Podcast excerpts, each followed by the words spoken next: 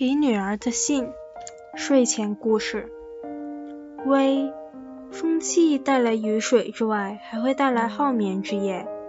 你说沉沉大睡了两晚，一睡十小时，发现充分休息会带来心旷神怡，心中郁结也像飘然而去了，真好。你这么说，倒想起当年你要听个睡前故事才肯入眠。为此，我买了几本什么安徒生、格林兄弟等等的童话回来做恶性补习。有时候你未听到一半，已经酣然入睡；有时我讲了一个，你还按眼仔铃铃。这是你三岁、四岁的事。五岁那年送你回乡，外婆来来去去只有熊仁婆的故事，你嚷着要听新的。他就从床板下找到本《梁天》来，给你讲一段悲剧式的故事。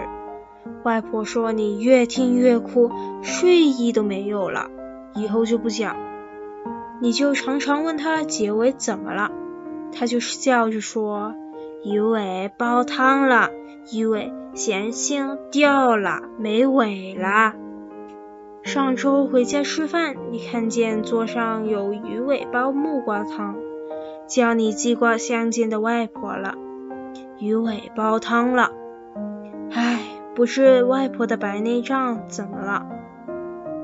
你妈咪叫我顺便告诉你，你的同伙阿娟和艾云托他订的演唱会票已经可以来取了，因为监测他有五张赠券，留了我们三张。这两张刚好就送给他俩，分文不取，Daddy。